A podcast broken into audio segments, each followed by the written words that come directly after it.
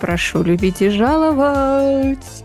Э, странно у меня получилось. Э, ну ладно. Ди Каприо уже подходит к концу. Видимо, пришел мой черед э, лечь на софу и начинать рассказывать про свои незакрытые гештальты. Знаешь, иногда чувствую да. внутри себя голос мамы, типа, что ты фигней ты страдаешь? Тут они, э, не знаю, менеджер по логистике, а завтра они уже поют в опере, потом они едут, не знаю, э, на Бали и там занимаются медитацией. А где самореализация, да? А, а деньги? Хочу стать миллионером, я хочу стать большим начальником.